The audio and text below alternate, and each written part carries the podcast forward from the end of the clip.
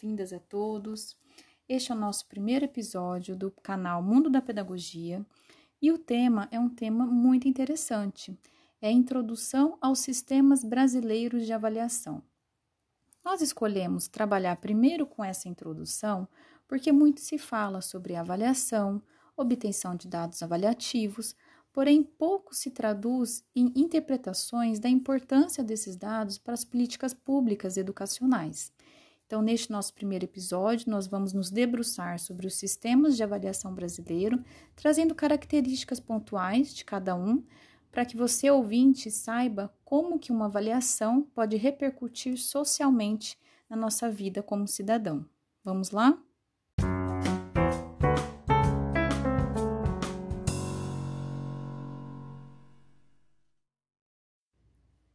Bom, a pergunta geradora de toda essa discussão no nosso primeiro episódio é a importância da avaliação para quem? E nesse sentido, eu convido você a refletir sobre quais são os personagens envolvidos em um processo avaliativo. Será que nós temos somente professores representando a escola e a comunidade discente, os alunos? Bom, eu posso te garantir que não há um terceiro personagem envolvido e são os órgãos públicos, na verdade. A gente pode pensar no Ministério da Educação. Ele também está presente nessa relação avaliativa e o principal motivo é que os dados avaliativos, eles dão subsídio para as políticas públicas educacionais. Mas como será que isso é possível? Nós temos que pensar que todo dado ele precisa ser interpretado ele não pode ser somente avaliado sobre o aspecto quantitativo. Ele gera uma interpretação qualitativa e essa interpretação ela fomenta ações dentro de políticas públicas educacionais. Inclusive, nós lembrarmos da LDB, da nossa lei LDB 9394 de 1996, ela já deixava muito claro que há necessidade de se avaliar a educação básica e superior, ou seja, a avaliação ela não se encerra por si só, ela tem uma continuidade à esfera federal. Bom, então, cientes desse papel que nós temos do Ministério da Educação no processo avaliativo, nós precisamos pensar, na verdade, que esses dados eles vão gerar ações responsáveis para o maior alcance da população ao direito de aprender e de estudar. Então, é como se fosse um ciclo quem já está estudando, quem já está no processo de aprendizagem, oferece dados, esses dados são interpretados e esses dados interpretados geram ações para garantir que os próximos também possam estudar. Então, é um movimento contínuo e cíclico e que a gente não pode esquecer que ele é retroalimentado pela ação docente. Bom, é interessante também a gente pensar que há um órgão responsável por coordenar todas as avaliações de aprendizagem. E a gente até escuta às vezes em noticiário ou lê em alguma revista sobre o INEP. E é justamente esse órgão que tem a responsabilidade de coordenar as avaliações. INEP significa Instituto Nacional de Estudos e Pesquisas Educacionais Anísio Teixeira. E a responsabilidade dele é fazer pesquisas e estudos com esses dados obtidos pelas avaliações e devolvendo esses dados à sociedade. Então, ele transforma dados em panorama educacional, pontuando o que falta para atingir a equidade e qualificação no ensino no país.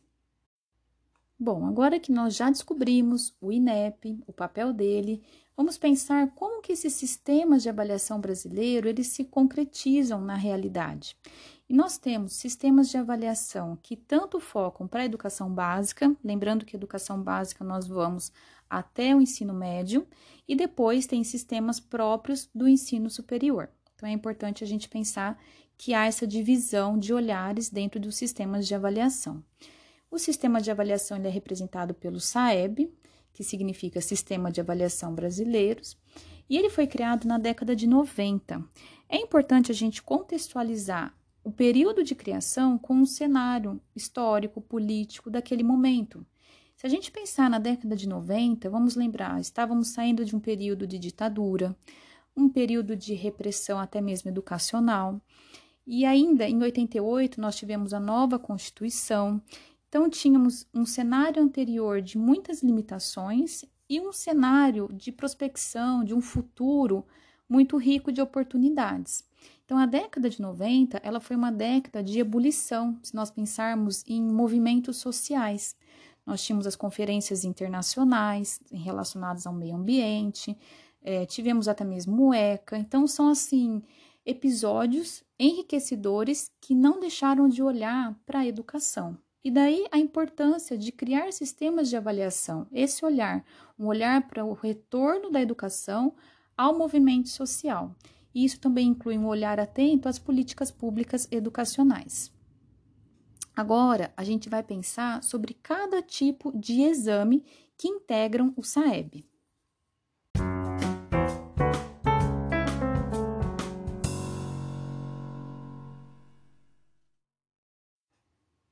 Bom, agora a gente vai ter uma conversa sobre as avaliações, os tipos de avaliações que integram o sistema de avaliação brasileiro SAEB.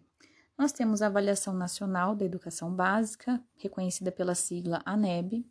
Temos a Avaliação Nacional do Rendimento Escolar. Esse tipo de avaliação, né, essa avaliação, ela é mais conhecida como Prova Brasil. E muitos alunos da rede pública já devem ter feito ou conhecem alguém que já fez, porque ela é comum, ela é rotineira na, na vida acadêmica dos alunos. Ela foi criada em 2005 com o objetivo de mensurar a qualidade de ensino da rede pública nas três esferas, então, município, estado e federação. Ela tem um caráter censitário, que significa dizer que não mede apenas o nível de aprendizagem dos alunos, mas tenta relacionar com dados socioeconômicos desses alunos. Então, é uma interpretação cruzada entre a realidade e a qualidade de aprendizagem que esse aluno vai ter. Os componentes curriculares avaliados são português e matemática. Ela tem uma periodicidade de dois anos e os alunos que são submetidos à prova Brasil são do quinto e do nono ano do ensino fundamental. Se nós pensarmos do quinto ao nono ano, estamos falando de quando eles entram no ensino fundamental 2 e quando eles saem do ensino fundamental 2. Então, são fotografias em momentos diferentes. Esses dados são usados para o cálculo do IDEB, Índice de Desenvolvimento da Educação Básica, e há uma versão adaptada desse tipo de prova para o segundo ano do ensino fundamental, e é a chamada Provinha Brasil. O objetivo da Provinha Brasil é avaliar alfabetização e letramento com o início do conhecimento matemático. Na sequência, nós temos a Avaliação Nacional da Alfabetização, ANA, e ela segue mesmos, os mesmos objetivos que a Prova Brasil ou a Provinha Brasil. Ela vai avaliar a questão da alfabetização e do letramento em português e matemática, porém, ela é para o público do terceiro ano do ensino fundamental. Então, ela já pega ali um ano específico, com habilidades, com objetivos específicos. Permanece o caráter censitário, de observação dos dados socioeconômicos, a periodicidade já muda, ela já se torna anual e ela é recente, ela foi criada em 2013. Também gostaríamos de destacar o Exame Nacional de Certificação de Jovens e Adultos, cuja sigla é o ENSEJA. Esse exame, ele tem por objetivo certificar, ou seja, qualificar alunos que não tenham concluído ainda a educação básica. Então, é focado para esse público. Pode ser feito por brasileiros que moram no país ou até mesmo brasileiros que estão fora da pátria. Para os brasileiros residentes no Brasil, vai formar, no final desse exame, ensino fundamental.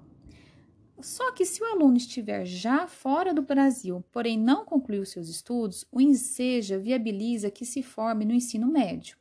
Para tanto, são objetivos diferenciados em cada tipo de avaliação dentro do Exame Nacional de Certificação. Para a qualificação do ensino fundamental, nós teremos questões que se relacionam a componentes curriculares tais como língua portuguesa, língua estrangeira moderna, artes e educação física e uma proposta de redação, também com matemática, história, geografia e ciências naturais. Contudo, se a certificação for para o ensino médio, nós teremos linguagens, códigos e suas tecnologias e uma proposta de redação, matemática e tecnologias, ciências humanas e tecnologias e ciências da natureza e suas tecnologias. Então, o bojo de disciplinas ele é maior, é mais aprofundado, dando a certificação para o ensino médio. Bom, na sequência, nós temos o Exame Nacional do Ensino Médio, o Enem. Esse é bem comum na vida acadêmica de todos nós, porque muitos de nós conseguimos vaga em faculdade através do Enem. Mas vamos conhecer primeiro a fundamentação do Enem. Ele foi criado em 1998 e o público-alvo são concluintes da educação básica. Contudo, quem ainda não concluiu a educação básica e tenha o interesse de prestá-lo como treino, os famosos treineiros, também é possível. Ele é um critério importante para ingresso de vestibulares, então vamos destacar o programa do ProUni, por exemplo, que graças a eles muitas pessoas conseguiram e ainda estão realizando seus estudos em nível superior. Ele é composto por questões objetivas e uma redação, sendo que a redação, infelizmente, às vezes é muito temida pelos alunos, mas justamente porque já estão acostumados com provas objetivas e a redação ela traz o caráter de letramento, de visão de mundo que esse aluno vai ter. Então, há sim muitas dúvidas em relação ao Enem, a correção, a pontuação, porém ele é riquíssimo porque ele engloba tanto questões de múltipla escolha quanto a produção, a autoria de um texto dissertativo, argumentativo, o qual está sempre relacionado com uma situação problema, uma questão política, uma questão social ou cultural do momento, do momento presente desse aluno. Então, o Enem geralmente ele é muito contemporâneo. Apesar de isso poder assustar os alunos, também pode ser um meio de enriquecer esse repertório acadêmico do aluno.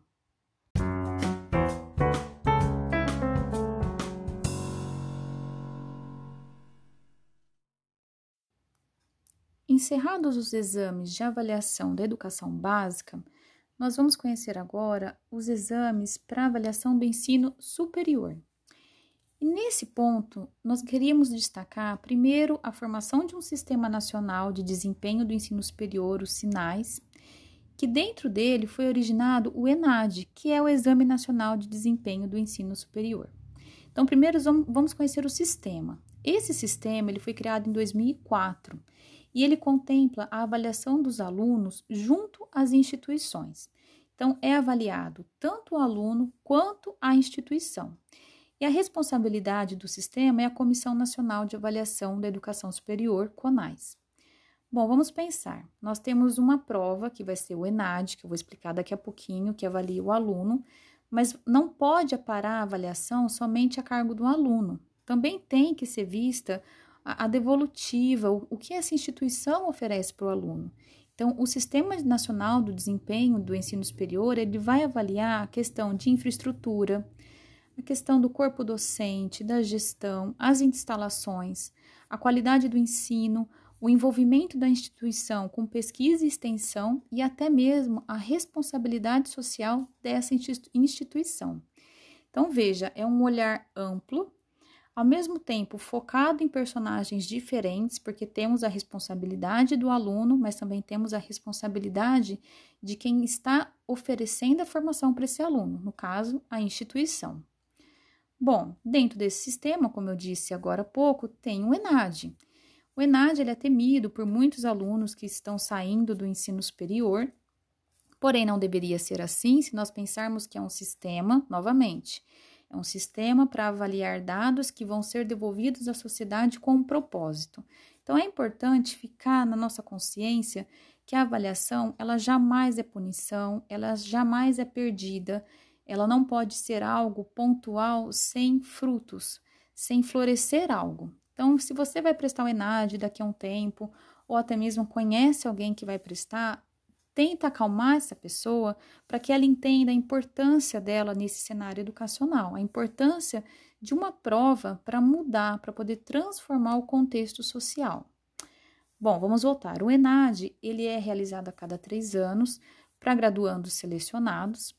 E aquele aluno que é selecionado a fazer, ele fica com a premissa de que, caso não faça a prova, ele vai ter dificuldades para obter o histórico escolar.